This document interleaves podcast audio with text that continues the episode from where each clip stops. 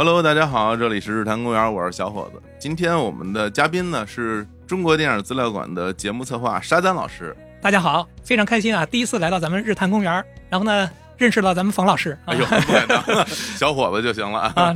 是啊，比我小点啊，是小一点儿，小一点啊。对，然后我跟张老师基本是同龄人哈。然后我相信，如果是说影迷群体，那可能对沙丹老师就很了解了。那尤其是在北京，如果你经常去中国电影资料馆去看电影。经常能够看到他的身影啊，他坐在他自己的专属的位置啊，离男厕所特别近的那个，没错，那大座哈。是。然后呢，还有一些映后的交流。当然，如果说你要去看一些什么电影节啊什么的，也经常能看到沙老师的参与哈。因为沙老师最近呢，也是开了自己的播客啊，叫做“奇爱哥哥”啊。当然，他这个。网名啊，奇爱博士啊，鼎鼎大名啊。然后这个播客呢，我也是从第一期开始，哎，我说沙丁老师开播客，我得赶紧听听啊。当然，我觉得这个播客里边，首先要跟大家说一下啊，也暴露了沙丁老师一些特点哈。比如说这播客的第一期啊，一个热评。就说这个沙赞老师凭借自己一个人带快了整个博客的语速，也是说您说话比较快。是，嗯，但我觉得今天不用太控制哈。好的。所以我觉得说聊点什么好呢？其实我不妨就从今年这个北影节有一部非常现象级的作品，咱们聊起哈。嗯，就是那个金的音像店啊，Kim's Video 这个电影。的筛选你也有参与吧？就是最终它能够在北影节去放映。是，那这个幕后的工作大概是一什么样的啊？其实做这个工作本身没有特别多的一些所谓的神话或者怎么样啊，其实某种角度来说都是跟电影之间的缘分啊。就是我做这行工作，我觉得最大这种感受就是说，一方面我们要倾听观众的心声哈。就是说有非常多的群，我在群当中就跟大家去进行聊天，这是我自己的一个非常有趣的一个工作方法。是啊，好几百个群，好几百个群啊！但实际上这好几百个群当中，我认为就是说活跃的啊，其实每天也就那么十几八个。大家不老说嘛，这虽然是好几百个群，但也就那好几百个人。对对，这些群嘛，说实话你会发现，其实大家对于想看什么样的电影，基本来说就是两类啊，一类就是说那种。大师经典，嗯，知道说看一部电影之后他不会踩雷，就是这种电影是啊。另外一类呢，就是新片当中的爆款，嗯，就这种电影是咱们。影迷当中会特别注意的，嗯，看电影的一些首选。但另外一类电影就是说，大家说实话不是那么的熟悉，因为大家平时不做这个工作，嗯。但是呢，因为我们是做专业工作的哈，就是在做这个北京观影节之前，就会有非常多的一些这个样片儿，然后去选择。哦，有时候是这个片方给我们做推荐的，有时候呢是一些选片人，人家会推荐一些这个样片儿给我们去看一看。哦，是会得到很多的主动的推荐，对对对对啊，然后你们再筛选。对这些电影呢，基本来说都是新片儿，像这个金的音像店啊，我相信呢，在这个北京国际。电影节之前哈，大家绝对是不可能知道这部电影，完全不知道。对这个电影实际上就是一个非常新的一个片子啊，看了之后还是内心非常的激动啊。大家可以想象，大家在电影院当中看的时候，会觉得说很棒啊，电影万岁啊，等等等等啊。嗯。但是我们在看的时候，实际上光看那个电影的样片儿，嗯，有点类似于看一个 DVD 似的哈。嗯。实际上那个时候都已经觉得说这个电影当中是非选不可，是吧？啊，因为电影节是一个影迷的节日哈，是一个。狂欢节是一个在一块欢聚的一个地方，就这样的电影的话，你会感觉到电影是如此的富有魅力。一个人为了一个电影，为了多少盘录像带啊，可以把这些影片最后用一种。非常像是一个设计好的一个情节剧似的，对啊，最后把它从这个意大利哈，最后弄回到美国去啊，你们觉得就这份心情啊，就是我们对电影本身的这种爱啊。对，我不知道这个作品背后是不是有一些所谓的这种设计啊，或者说有一些桥段是设计出来的，嗯，但是我相信，即便是如此的话，实际上这个作品本身还是非常的打动我们，因为他说这个纪录片本身说到底，它是要讲故事的，对，所以这个电影当中，我认为说它是把这个有故事性的。特别像神话一样的这样一种热爱电影的啊，热爱这种录像带本身的这样一种故事啊，最后呈现成一个非常优秀的一种纪录电影。嗯，我觉得这个当中一定是很多事情可遇而不可求的吧？是吧？哎呦，这真是，我就在想，你们当时大家坐在一起选片儿，然后看到了这么一个电影，因为我记得他当场是在什么圣丹斯先播过，嗯，但是他真的是特别新，而且大家可能就真的一点都不了解，然后还是个纪录片。嗯。而且我在整个的观影过程里面，就是这个作品，其实我看的时候都是就是面带微笑。就一开始我会觉得，因为给大家简单介绍他讲一什么故事呢？就是有一个韩国人到了美国，开了一个影片的租赁店，然后呢，他有很多会员，大家去那儿租碟。哎，忽然有一天这音像店没了，大家就去想去找谁，说这这店去哪儿了呢？结果说是因为受到这个网络的冲击，搬到意大利去了。他们就跑到意大利去再去找这个音响店，然后发现其实那些作品没有被好好的保管，都在库房里堆着呢。对，还受潮了。哎呦，当时我看受潮那一刻，我我特别难过，因为因为我自己也有好多这种 DVD 啊什么这种东西，我一看我心里边可难受了。后来大家选择了一种其实一种不太合法的方式，把这些东西又搬回了美国。其实让我最最上头的，倒不是他们最后用那种用那种不合法的方式去抢这些碟的这些过程，因为可能你从那里边能看到什么 V 字仇杀队什么的，或者是 戴着面具那段，对，什么洛基恐怖秀什么，就就嗯类似于这样的东西，有点有点 cult 了都。让我最感动就是他把这些作品拿回来之后，他去找到他原来的音像店主人的金，然后他就说：“他说我这个我也没跟你商量，我就干了这么个事儿。但是有很多人帮助了我啊，就比如说戈达尔什么的都帮助了我。然后那金他听到这一点的时候，一开始他其实还觉得这事儿是不是干的有点太过火了。然后当他听到那一刻的时候，他说：‘那如果戈达尔帮助你，那我觉得他一定是对的。’嗯、哇，我觉得这个特别触动我，就是。”大家心里边总是会有那么，因为热爱电影人总是会有，你心里面会有一个一些导演、一些演员对你来说影响特别大。然后可能我心目中可能不是戈达尔，可能是别的导演，可能是卢卡斯或者是谁。但是说到那一刻时候，我就特别特别感动。然后所以这个作品，我相信在尤其像北影节这种活动里面，然后大家热爱电影人看到这些片儿，我觉得都会心潮澎湃啊、嗯。但是我觉得可能对我们俩。来说就更有意义一点，因为它其实戳中了我们当年很多的经历。我们两个人都是这个零零年上大学，那个时候在国内市场上，我们就去淘碟什么的。之前沈阳老师也说，我想问，就是您最初和电影结缘，喜欢上电影，那是一个什么样的时候啊？嗯，其实我看电影的话，尤其进入到电影院看电影的话，八十年代中后期就已经开始了啊。哦、那会儿实际上。国内呢，基本来说就是进入到一个比较娱乐化的这样一个时期。八十年代就就进电影院看电影、啊。对啊，我跟你说一个哇真事儿，就是我第一部在电影院看的电影，真的是嗯张艺谋的这个《红高粱》这个电影。那是哪一年啊？这个电影应该是八八年吧，大概是。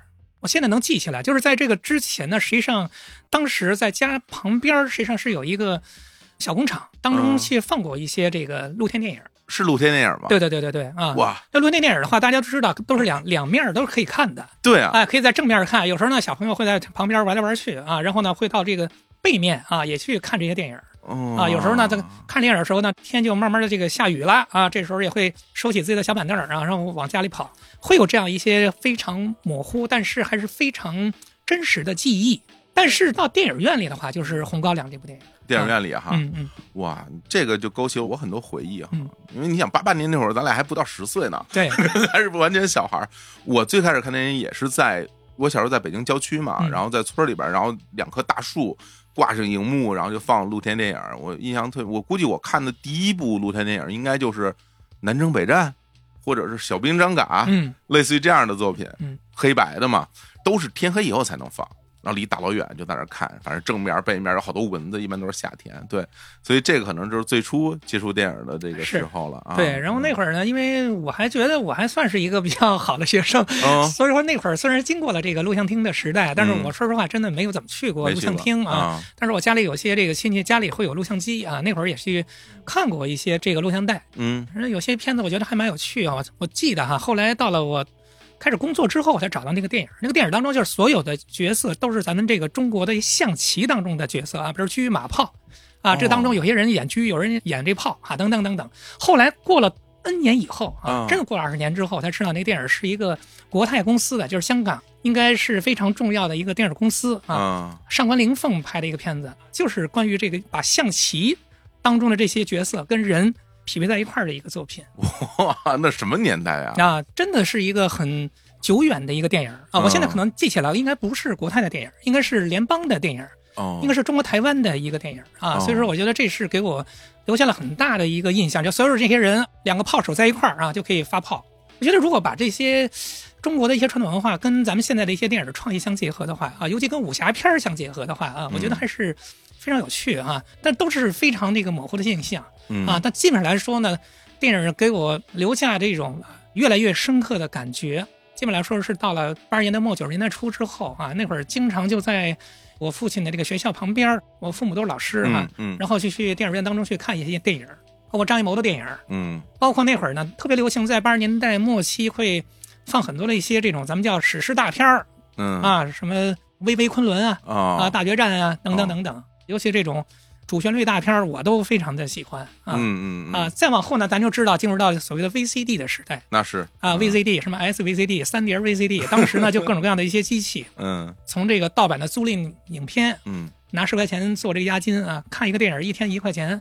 当然也看了大量的一些这个 盗版的一些这个，尤其是港片儿吧。所以说港片儿对我们这一代人真的印象非常的深刻，尤其看了大量的就都是这种国配的港片儿。对我那时候不太流行看这种原声的啊，粤语的这种声道啊，啊 那，会儿也听不太懂。那是我们生活的地域所限制，哎，对对对对对吧？山老师是江苏人，对对对对吧？对我在北京，我们听的都是这种国配的，哎，但是人家那广东啊、什么福建那边的朋友听的就都是原音了。对对，啊那今天我们身边有非常多的一些朋友啊，年轻的朋友都是很喜欢看一些电影的一些原声哈，嗯，粤语片儿哈。对啊，实际上，在我们那会儿呢，年轻的时候基本上说都是听国配比较多，嗯让他陆续也开始看一些外国片儿。嗯，这个九五年之后呢，因为国家开始有这个十部海外大片儿开始引进哈，真的是跟那个时代一块儿是同步的啊。啊我们这个年纪哈，四十岁左右，整个从九五年之后有这个十部大片儿的引进。亡命天涯，哎，后来中国这个入世之后，二十部大片儿哈，中国又开始做电影的这个产业化改革，嗯，引进的影片越来越多。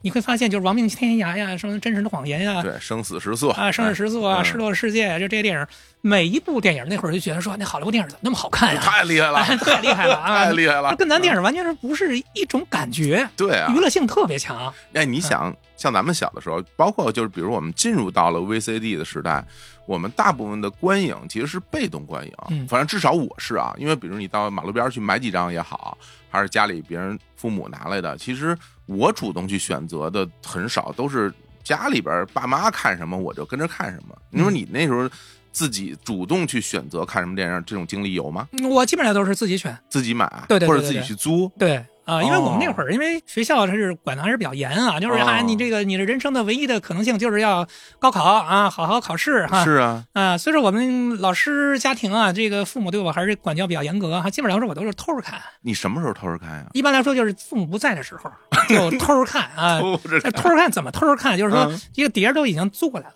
啊，嗯然后选的片儿上基本来说就是一些港片儿什么片儿？啊？呃，港片儿就是不哎什么样的都有成龙啊，成成龙，对对对李连，杰，哎啊，周星驰的片子特别喜欢。小时候跟那个同学一块儿去看类似于像《鹿鼎记》这样的电影的时候，笑得前仰后合啊，嗯，就这样的电影啊，嗯其实非常的喜欢。是无厘头喜剧啊，这一代其实都是在我们的骨子当中哈，伴随我们一块儿长大同样的经历都是。现在还是有点儿很可惜，就是说这个无厘头喜剧为什么现在就没人看了啊，也没人能拍的更好。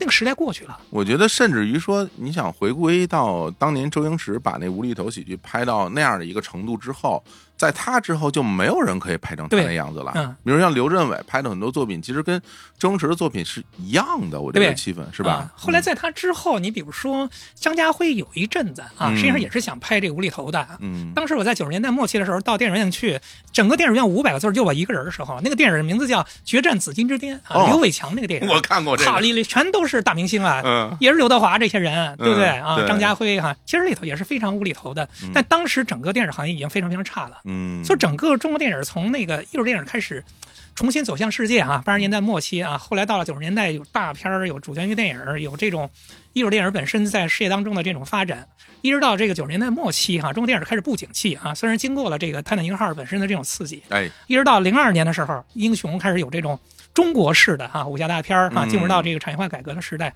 一路走过来，我觉得我自己真的是一个咱们这个年纪的本身的一个见证。对，但是我真的非常珍视的，就是在于我们那会儿读书这么的辛苦、这么的认真的情况下，还是忙里偷闲，偷偷看了很多的一些这种 VCD。那那会儿家里都是那种老式的那种电视机嘛，对啊彩电啊，那会儿叫碟儿放在那个碟机里面，手呢还是一直得按着那个插销，为什么呢？啊这边一只眼睛看着那个电影儿。一边呢听着爸妈回家的这个脚步声 啊，只要听到哎我爸那个脚步，我是能听得特别特别清楚。只要啊快来了，嗯赶紧把那个插销直接一拔电，嗯，就躲到我自己的小屋里面去，假装啊正在学习。有没有被发现的时候？多啊，经常啊。那我们那会儿怎么能跟那个家长斗智斗勇？我父母都是老师啊。嗯，到家里说先摸那个家里电视的后边那个热不热，一摸就知道啊，你小子肯定是在那儿偷看电视啊。嗯，所以说呢，那会儿还是因为这个事儿经常被训斥 啊，因为那会儿我记得是高中时候，还是比较的紧张哈。所以说，基本来说，我觉得在这段时间当中呢，就是在电影院当中看电影，也看到电影院逐步的在九十年代本身的这种衰落啊。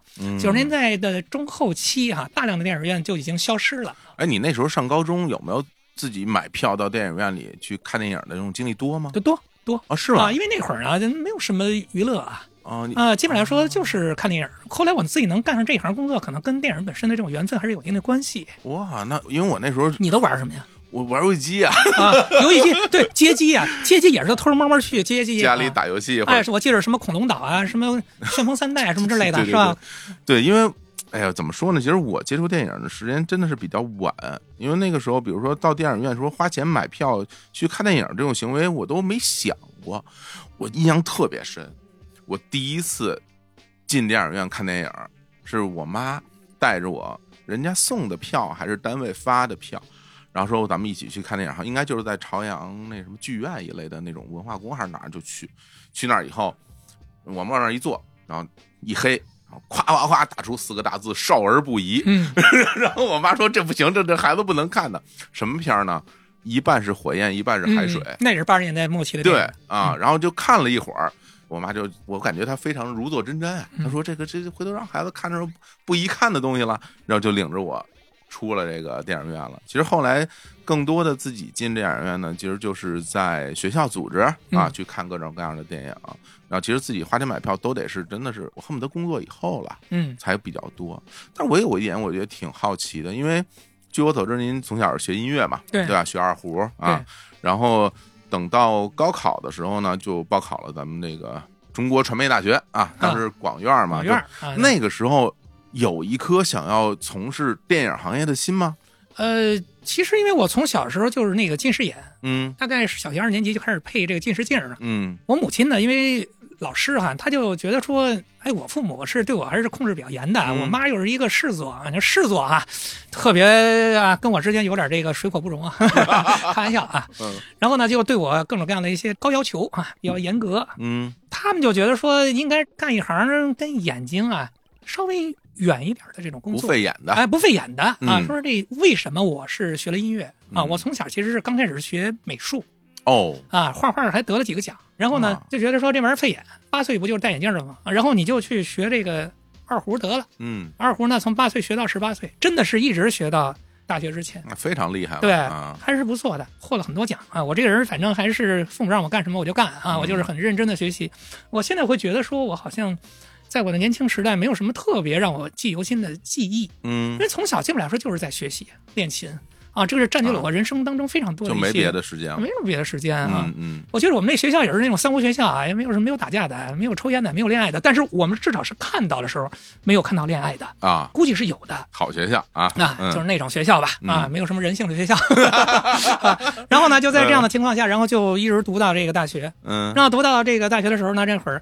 广播学院去考试的时候，嗯，因为学了这个音乐嘛，知道有这么个学校，说去试一试啊。去试一试的话，就先报的是这个录音系。那你当时真的是想去从事录音这个相关工作吗？实际上根本压根儿不知道这个录音系是干什么，是吧？啊，你要是那会儿就能知道是《野马分鬃》那电影当中这个录音系是举杆的话，或者说保不齐就不学这个啊。那举杆但是都掉地上了。那会儿呢，因为广播学院的基本上你的就业都是去电视台，那时候俗称啊，就说你到电视台当中是那个吧台子的。哎，但是你当时学那个这个学科，它是提前招生的吗？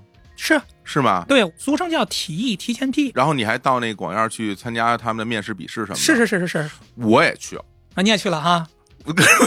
没准咱俩同，因为咱俩应该就是我的初试是在南京，然后我复试是到这个北京，是吧？对对对，我也去，后来人没要我嘛。啊，到现在我对于广院耿耿于怀啊。对，学校不行啊，没有眼光啊，看到您这种人才，可生气了啊！您现在干着媒体，其实就是广院最应该培养的这种人才。来，接着说。然后就在那儿去学了这个录音系，因为我父母不是老师嘛，因为从小就是语文老师。从小就是对我这个作文还是要求比 比较严格哈，嗯从而一直写作文还不错。当时说顺便都去了，加五块钱可以报一个戏剧影视文学啊，是，就加了一个戏文专业。当时在广播学院是叫广播电视文学系嗯，对，啊，后来就是考这个高考嘛，进入到最后的这个阶段。因为当时录音系啊，全国只招二十五个人啊，在江苏省只招一个人。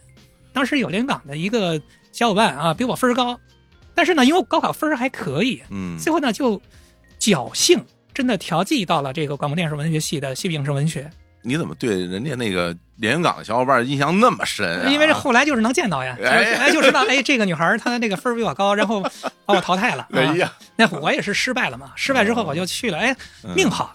这个戏后来我记得我们班是一个宿舍是男生，八个宿舍都是女孩儿，一共是四十七个人，哦，七个男生。你看，啊，俗称我们叫广院七匹狼。你瞅瞅啊哎，就是在四年的大学生活当中，也是受尽了啊这个女孩对我们的关怀，话说的。那，当然也有对我们的各种无视。啊，啊他们当中都非常非常的优秀。嗯。但是后来就是一个宿舍本身的这种男生，最后干各行各业都有，但基本来说都是在行业当中，有的是学电影的，有的是学电视的。哦是吗？啊，有的是在平面媒体。哦。那会儿基本上来说，最后都大部分啊，嗯除了有一位同学哈、嗯是回那个辽宁省省台，其他基本来说都在北京。哦，那大家其实等于学完了这以后，也都进入了相关行业，没有说学完之后干别的去了。没有没有没有，那会儿那个广播学院就业还是不错的啊。现在我不是特别，清楚，那会儿特别流行说广播学院，你只要能进去的话，进个省台应该是没什么问题。不愁找工作啊啊。，那会儿还是可以的啊，哦那是二十多年前了。在大学时期，可能就开始了我们这批人嗯，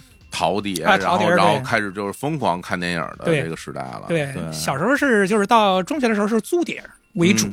租租啊的，啊，当时因为我高中有一个同学，家里他爸是那个保险公司的嘛，平安保险的啊啊，家里比较有钱那会儿。嗯像我父母都是老师嘛，比较清贫。他呢那会儿就开始买各种各样的一些这个 VCD 正版 VCD，正版 VCD 正版 VCD 当时三十六块钱一个可贵了。啊。你现在想想，你现在让三十六块钱买张碟儿，你都不舍得。不舍得。九十年代的三十六块钱，就跟现在的二百块钱、三百块钱差不多、啊，太贵了。那会儿买一个正版的叫中路德加拉的 VCD，有非常多的电影，包括像这个《泰坦尼克号》四碟装，那一个碟是非常非常贵的。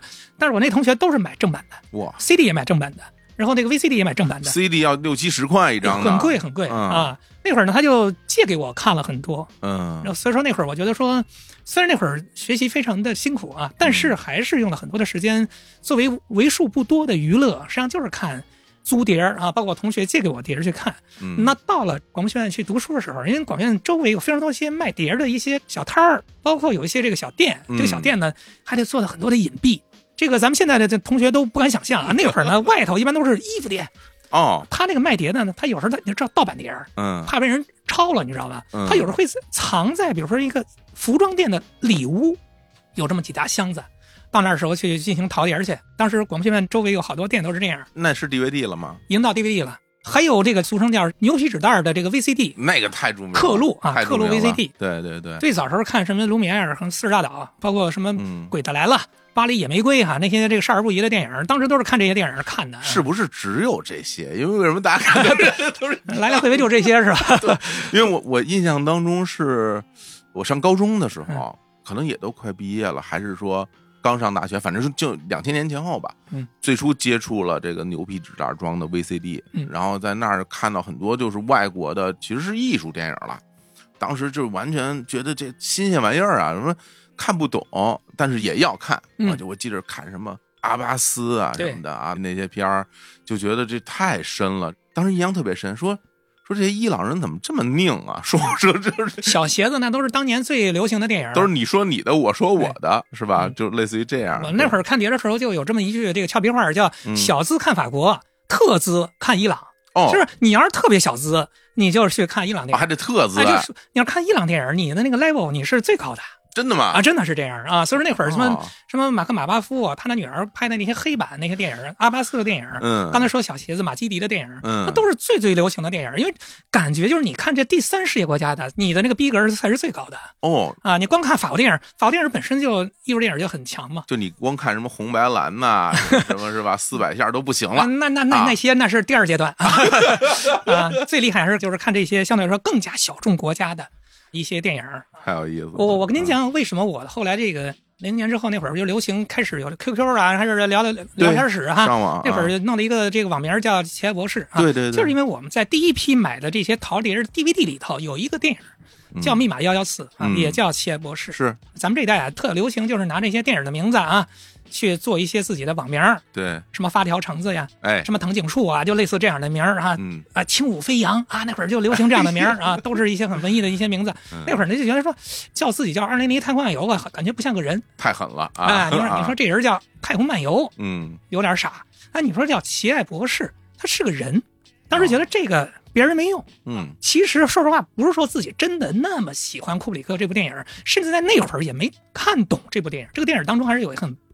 比较深刻的一个冷战的一个背景的，是个悲剧，对不对？是是是，是个悲喜剧，所以当时就觉得说名儿叫奇爱博士啊，有人家读成的基爱博士啊，怎么之类的，反正就是说就比较像是一个人啊，所以说这个时候呢就把这个东西当成了一个网名嗯，一直用到现在，哎，一直用到现在啊。所以说现在就是有些人见我之后就说博士博士，就天天在那答应人家，其实没读过博士啊。我说我其实是个假博士，叫奇爱博士。其实没读过博士啊，我是后来这个研究生毕业之后，我就留在电影色馆工作。是啊，零七年之后。哎，我有一件事我一直没想明白，嗯，就是有很多电影，其实我们后来再看，然后你再想起你当时第一次看的时候，感受特别特别不一样。嗯，比如像我们上大学的时候，因为我听你节目里也讲嘛，上大学我们去看那些稍微有点不是商业片啊，不是我们看的好莱坞大片或者香港电影。好像都看不太懂，是的。那为什么后来再一看，说这个也没那么难懂？就是说，难道大学生真的那么傻吗？就是这，我觉得还是跟我们自己的这种生命历程是有直接的关系吧？是吧？啊，我觉得我在大学的时候，那会儿我们有一个教授叫周月亮，周教授啊，给我们放。大一啊，刚进去啊，就给我们放那个蓝白红里面的蓝，嗯啊，那看的真的是一头雾水。当时就觉得，说这电影按现在这个豆瓣打分的话，我要是怒打一星或者两星 啊，开始喷了啊，就是真的啊。那会儿就觉得说这个电影怎么那么闷啊？嗯，因为那会儿最能够接受的电影就是类似于像《霸王别姬》这样的电影，它是比较顺溜的哦啊，就是一个故事啊，你起承转合啊，就是非常的舒服。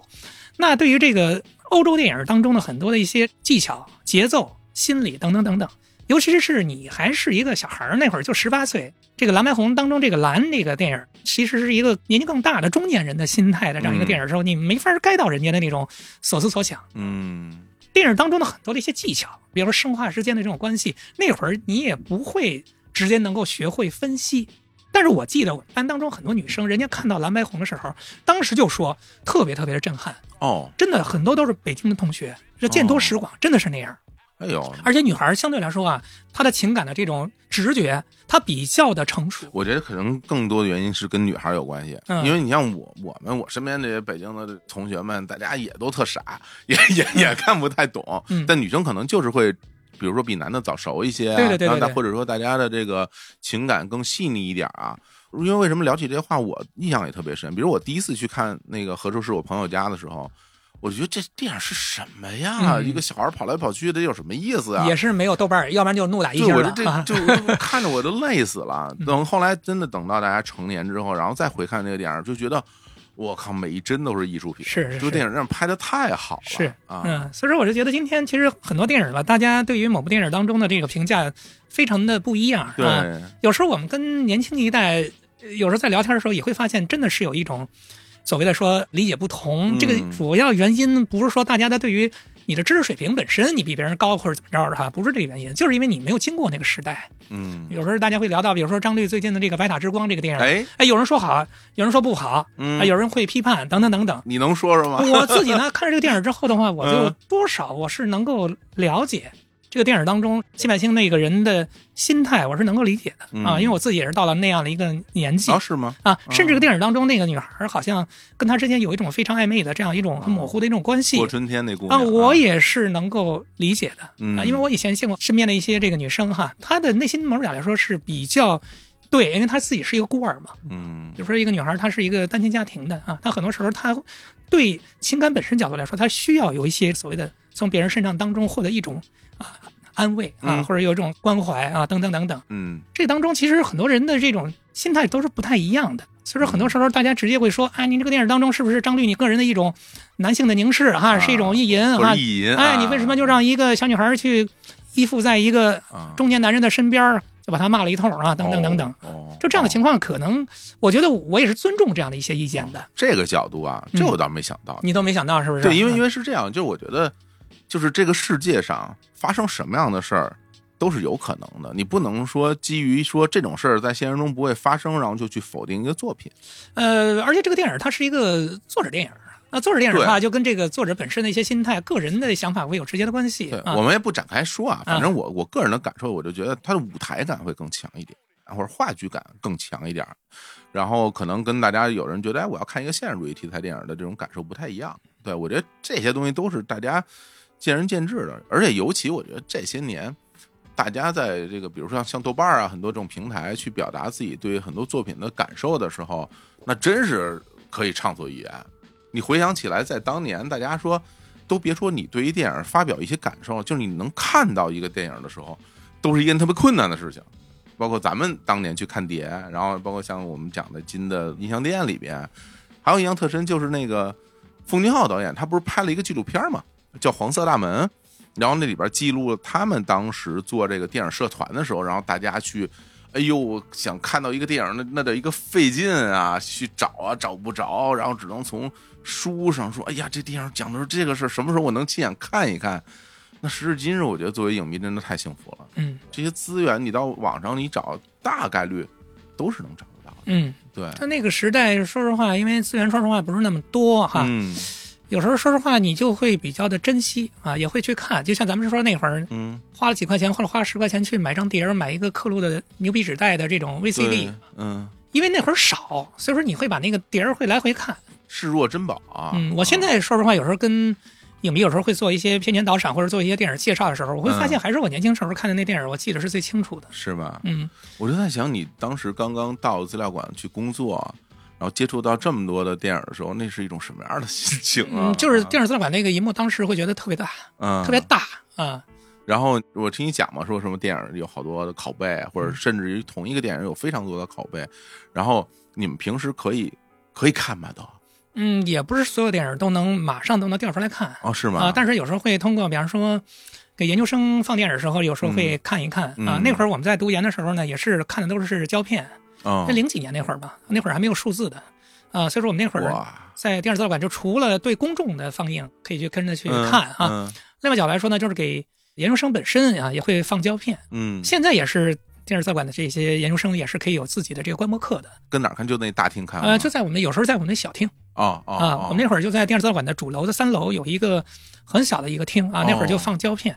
那会儿电视资料馆有一些非常神奇的一些影片啊，嗯。包括就是大家非常熟悉的哈，现在在全世界这个视语厅哈，现在去评的这个最牛的一部电影叫《让·纳迪尔曼》那个电影啊，嗯。那个电影实际上电视资料馆就有一个胶片，哇。但这个电影胶片没有中文字幕，所以那会儿就放这个电影的时候，我们当时专门还请中央戏剧学院的徐峰教授，那会儿还很年轻哈，啊给我们做同声传译，就是一边看着他一边给我们讲这个女孩啊啊，和她的自己的孩子之间啊在说什么话，大概在说什么事儿。这样啊，啊，前面她在做这个同声传译，后边呢叫大家一块儿就是大概看看这个电影。这个电影很长，拷贝二十一本。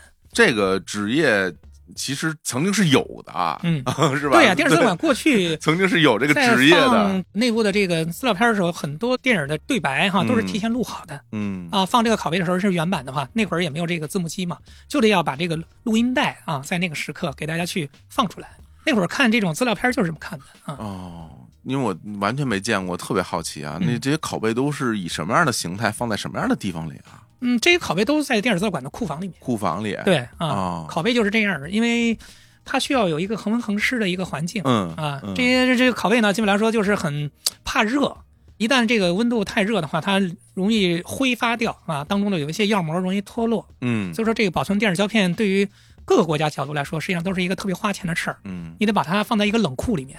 哦所以大家知道，在一四年的时候，我们不是把中国的一个很早期的一个电影从挪威找了回来嘛，叫《盘丝洞》，中国最早的一部关于哦盘丝洞哎《啊西游记》的一个电影。嗯它为什么能在挪威那个地方能保存这么长时间？就是那个地方冰天雪地啊，北极圈那边啊，它比较冷啊，越冷的地方，这个电影本身啊嗯就越容易冻龄啊。说白了就是这样，它就哎，它就要放在一个冷库里面。嗯要想用这个胶片的话，提前一天把它拿出来之后，要先给它缓冲。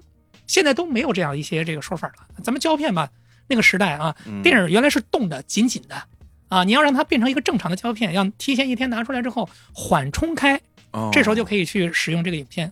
现在数字的嘛，只要密钥能对上的话，这个电影就能放出去。嗯，跟原来那个时代相比，现在看电影、放电影真的方便多了。哦，我记得之前反正有过听您去讲说今天要放一个这个胶片的电影，但是有可能会坏，嗯有可能中间会出问题，是的大家要做好准备。然后如果出问题的话，然后就会改成数字的。嗯，那等于说，其实你在放的时候，你都不敢确定它一定没问题，是那吧？胶片呢，就跟咱们人是一样的，哦都是有这个生老病死的啊。哦所以说胶片本身如果用的时间相对来说比较长了，嗯，上面大家知道有时候会点划痕呐、对啊、划道啊，这个时候其实说实话，在用这个放机去放的时候，它拉力比较大，它有时候有时候会容易产生，比如说放断的情况放，断了，还有燃烧的情况啊。大家看到那个天堂电影院里面啊，对啊一下就是失火了，着火了啊哎，着火那种事儿。现在电影呢，这个胶片啊，基本来说它不会着火，嗯但是也会燃烧，它不会起大火，因为那个时刻啊，在早期的时候，电影都是硝酸偏激，嗯，那一一公斤的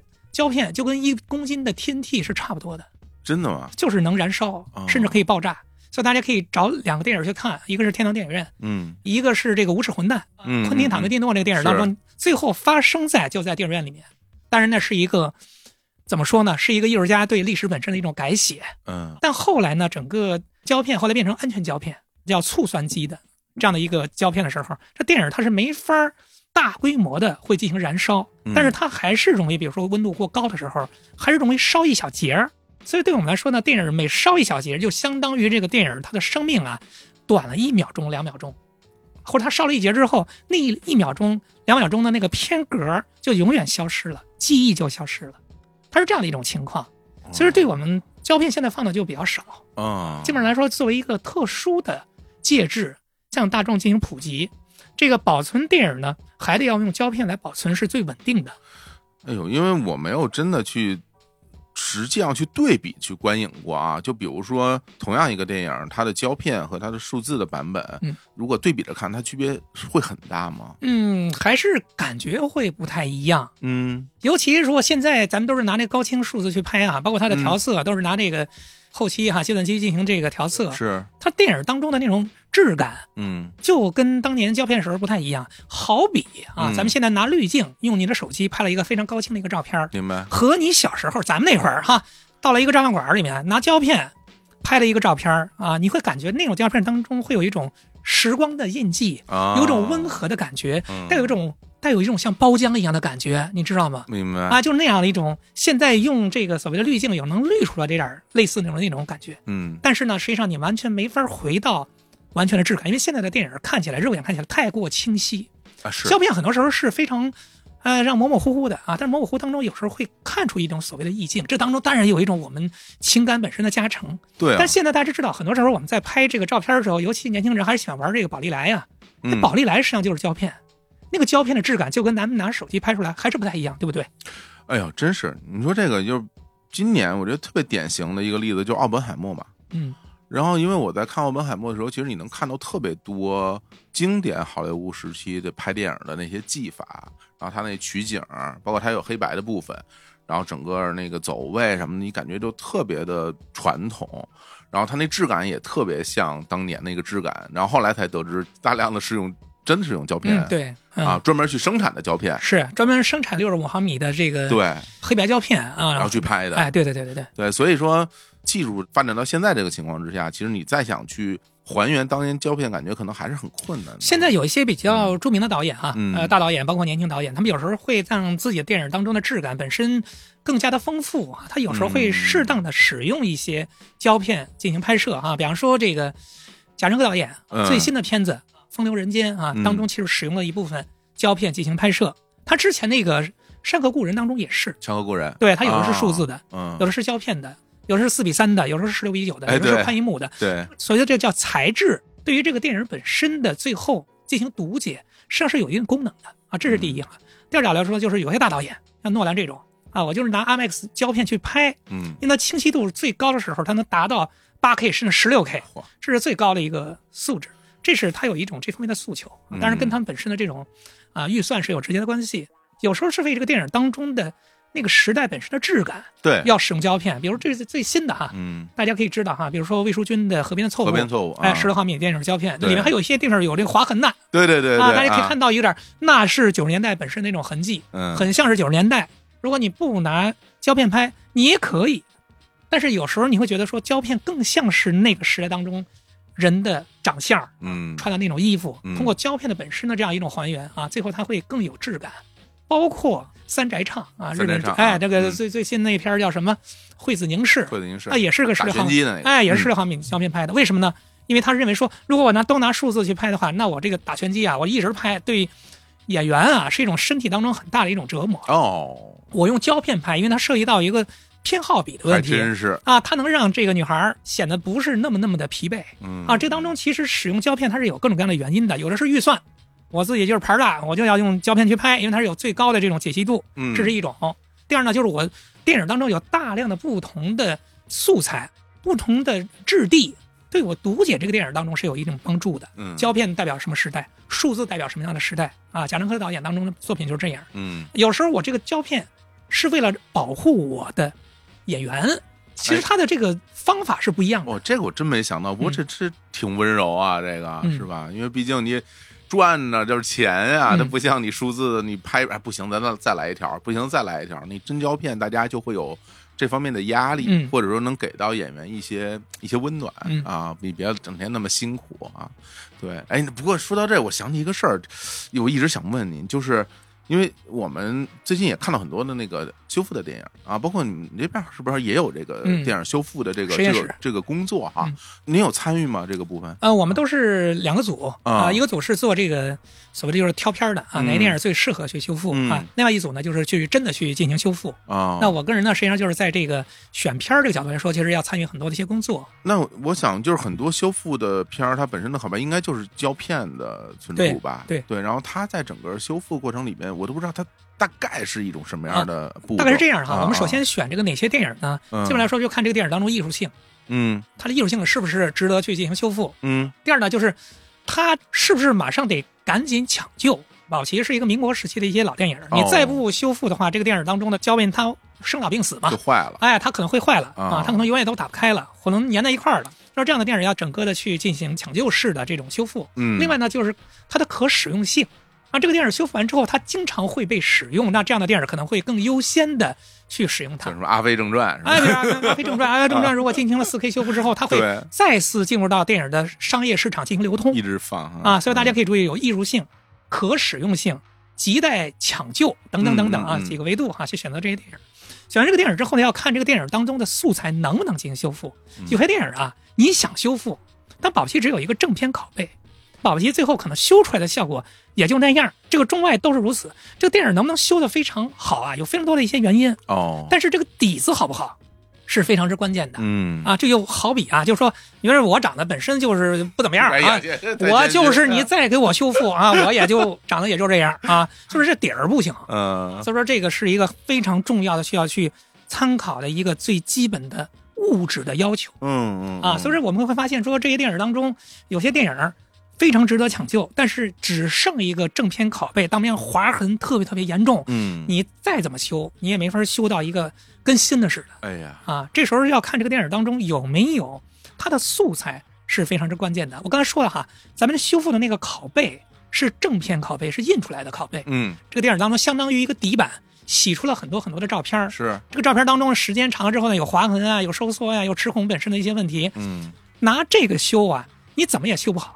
咱们现在看到很多电影修的非常非常的跟新的似的，那个是因为这个电影是根据素材，这个素材包括两种，第一种是底片。哦啊，第二是根据这个底片洗出来的一个所谓的翻正，这两两种都可以。哦，这两种有什么区别呢？这个底片是没有经过配光调色的，相当于最原始的那样一个曝光的一个底板。对这个底板当中要经过配光调色之后，形成一个色彩非常准确的这个翻正，再拿这个翻正再去洗成一个一个一个的正片拷贝。很多电影厂是留有，包括电影资料馆啊，就是留有这个翻正的。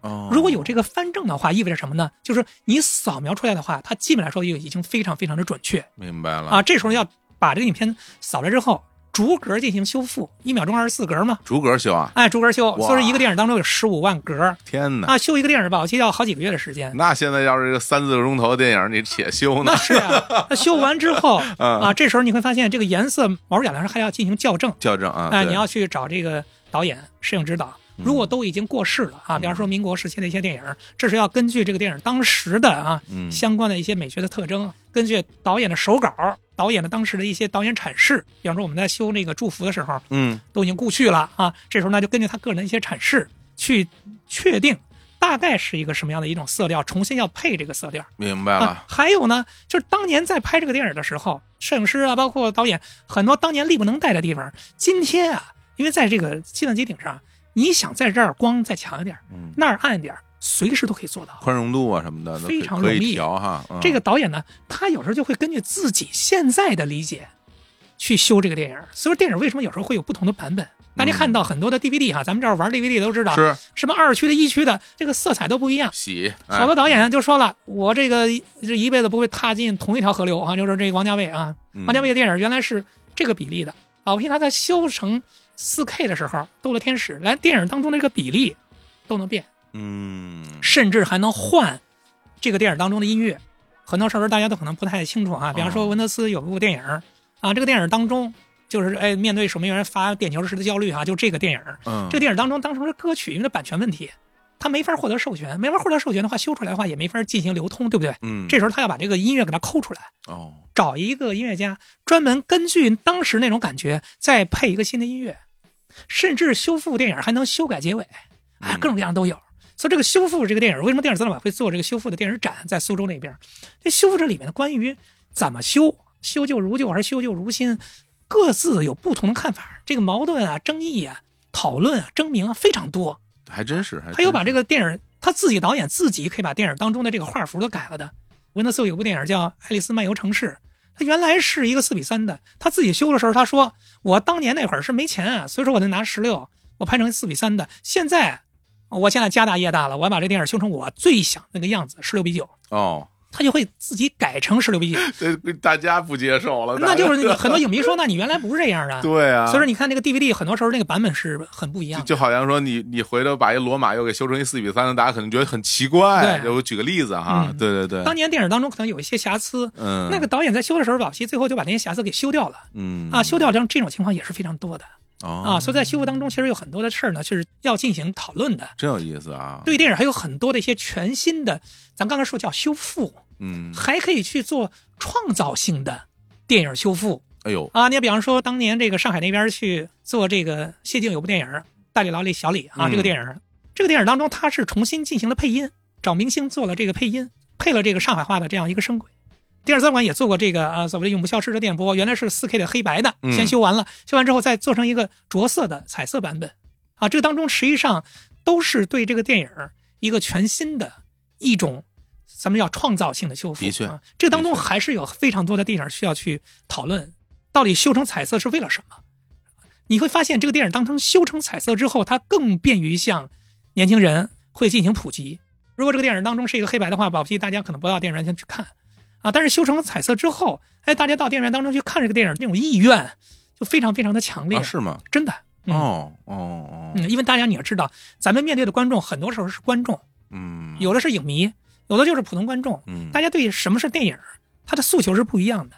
但是无论如何，你把一个电影首先抢救出来，比方说从一个胶片变成一个数字，数字啊原来是黑白的啊，修成 4K 的，这是最基本的保存。在这个基础上，你还是可以做各种各样的其他的一种延伸，嗯，你可以做各种各样的尝试，反正是一个数字版吧。有啊意思，嗯有意思。哎，那您自己参与过的项目里边，自己觉得，哎呀，这个很得意的，或者说，哎，我这个抢救的电影觉得特别有意义的，有没有哪呃，其实我自己，因为我们自己都是因为选片儿的，啊，对啊，您啊选的那些，我们选的片子实际上都是我个人会认为说这些电影经常会在电影资料馆使用啊，甚至说会代表中国我们走出去使用这些影片啊。嗯我们都是选这样的一些非常具有历史意义的、嗯实用性相对来说比较强的一些电影。嗯比如说，我们最近可能就会修复《哀乐中年》这部电影哦啊。这个电影过去已经修了一个两 K 了，嗯明年导演桑弧先生应该是逝世二十周年。那在二四年的时候吧，其实就会把这个电影的四 K 修出来。啊，我觉得在这个时刻去推出来的话，可能更有意义一点。明白，明白。那最后修完之后播放的，一般都是这个数字版本，对对对对对对啊。胶片的话，现在就是会做少量的特色式的使用。我们九月份的时候是电影资料馆的馆庆月啊，这个月份的时候经常会放几场啊，或一两场。电影胶片的放映，让大家知道哈什么是胶片的温度哈 啊，什么是胶片的感觉，多好啊！对，电影资料馆联合会在国际上有一个很大的一个重要的机构，这个机构实际上比联合国的这个它的年岁还长啊，就这样一个很老的这样一个机构哈，全世界的电影资料馆的一个大的一个集体，而且肯定也多啊，因为它毕竟以城市为单位嘛，对，基本上。啊，他说了一个非常重要的话，就是说胶片长存勿毁他们，这是他一个很重要的一个使命，嗯，就是电影胶片它是保存这个电影的最稳定的介质。啊，咱们现在修出一个，比方说四 K、两 K，你只是便于使用，是，但它不便于保存，因为你不知道什么时间你这个硬盘里面的这个物质，就是这个一零一零的这些数字，嗯，这些数字构成的这样一个影像就打不开了，是很有可能啊，的确，对吧？你们家的这个硬盘里面的这个照片，很有可能十年不打开之后，这硬盘最后就坏了。哎，你说这个，对不对？我我有亲身经历啊，因为比如说咱们小的时候，大家都去买磁带，然后又买 CD。然后就买 DVD，整个这么一代过来的嘛。然后我当年从小学开始收集的很多磁带啊、CD，我一直保留到现在。然后我这些年我又慢慢陆续的又把它们拿出来，有时候我会听一听，然后去看一看。然后家里也重新买了磁带机，你包括我我这儿也有。然后我会发现磁带保存的更好一点。我基本上所有磁带都没走音，都可以听。但是有很多 CD 是听不了了，嗯，就是已经坏了。当年大家可能会觉得，哎，说磁带这东西是不是又容易受潮吧，又容易掉粉吧，又容易消磁吧？可能它的保存的不如，比如镭射光碟。但是现实告诉我，正好是反过来。嗯，对，这跟我想象的非常不一样。好像就是有这种说法，就是说越是原始的，越是保存的最稳定的啊。比如说纸本，你看那会儿一千年前的那个纸，嗯，是吧？书、国图现在还能有很好的一个保存。是，但是这个数字就是这样。我们有句话什么，在硬盘里面的这个电影是不能保存一百年的，但是胶片。如果是稳定的恒温恒湿的话，保存几百年甚至一千年是完全没问题的。这是可以用科学的方法探出来的。嗯啊，但是咱们现在想想，我们八十年的时候家里，比如说有一个录像机的袋子，Hitachi 的啊，那会儿就是特别流行哈。对，你这个袋子三十年之后不放，你能找到那个机器吗？那机器宝贝现在都已经没有人生产了。所以这个东西要交给时间。对，因为那个时候它刚出来。其实我们这代人很幸运，我们其实伴随着很多的新的存储介质的诞生，然后以及见证它的消亡。嗯，CD 就是更完整，就是我们从 CD 开始有到现在，大家不用 CD，我们完全经历了这样的一个过程。对，这其实挺极端的，因为时代加速太快了。对，其实当中还有一个非常玄妙的一个所谓的辩证法的意思，就是说这个电影啊。就越是到了数字时代，嗯，它越是一个黑暗时代。这是一个著名的一本书啊。哎，这电影到了这个时代之后，你会发现，当你手机当中有你无数的照片的时候，咱们手机当中哈都有咱们几万张照片。是啊，你能每天天天看吗？你反而不看。你小时候你爸妈哈带你拍的就那么几张照片啊，在影楼里拍的。你现在保不齐你家里还能保存这些东西。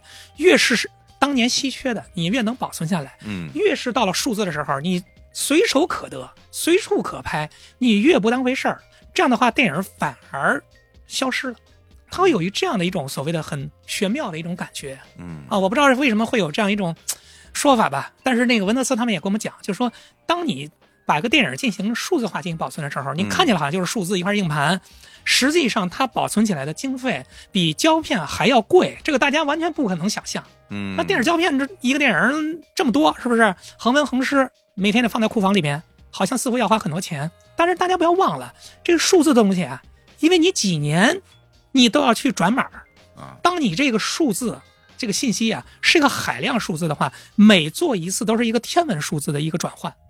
经过十年，你又要再做一次，而不像那个胶片一样，它就老老实实的、安安静静的放在库房里面。嗯，它实际上不需要花费多少钱，只需要那么一点电费就可以。对。但是你想想，如果你把一个电影一个电影先，咱们就说 DCP 吧，啊，一个电影大概可能是一二百个 G，放在一个硬盘里面，一个一 T 的硬盘，嗯，几百块钱能放这么两三个电影，对吧？你为了存电视资料馆几十万本胶片扫出来的这些介质，保皮一个电影可能都是一 T 以上的，嗯，那么这个得用多少硬盘？这硬盘十年保不齐就要换一批。你要花多少钱？对呀啊！你要把所有的电影从胶片先扫成数字，这就是一个天文数字，真是啊！所以说人家说了，你一个国家能有一个电视资料馆，或这个城市能有一个电视资料馆，那都得付出巨大的代价，要花很多很多钱。巴西那个电视资料馆就是因为这个经费不够啊，这时候就是说，那咱把库房的温度往上调调吧。一调之后，后来这库房失火哦，这样的事儿在很多地方电视资料馆都出现，说地儿失火，失火之后一些胶片烧了，烧了之后，这个国家民族的文化记忆就丢失了。所以电视胶片为什么一定要保存？档案为什么这么重要？对我们来说呢，电视资料馆当中的胶片啊，没有高低贵贱之分。比如说《红高粱》这个电影，比同时期的另外一部娱乐片艺术价值高，但是在档案角度来说呢，这个当中没有高低贵贱之分。因为我们今天如果去研究那个时期的一些所谓的啊人文的一些情况的时候啊，比如民国时期一个电影，你能找到任何影片都极其的珍贵。你通过电影的影像可以了解那个时期人家穿什么。怎么说话？对对不对啊？那个时代的，比如说城市是什么样子？对，它是记忆，这个记忆不分高低贵贱。嗯嗯，这啊，说您冯老师记忆比我沙老师记忆好像就更更加高贵，但这电影可以，这个艺术价值高，那个艺术价值低，这是可以的。但是作为这个档案角度来说，就像国图保存的书里面，我相信有一批也是价值也不是那么高，但是国图要把这些书的啊文字。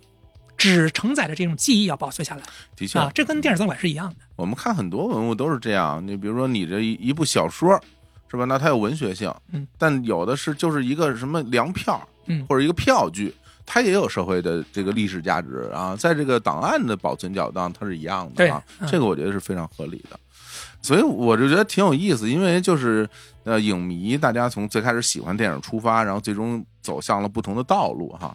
然后就像您想现在从事这种相关的工作，然后也有的人他可能就去去拍电影了，然后也有人可能就是大家还是会热爱这个东西。当然也有一部分人呢，可能大家上了年纪或者说怎么样，生活变化了，可能对电影这东西就没有那么多热情了。我觉得大家都一步一步的走向了不同的道路。但是我觉得其实挺有趣的一点就在于说，你有没有一个瞬间想要自己拍点什么东西啊？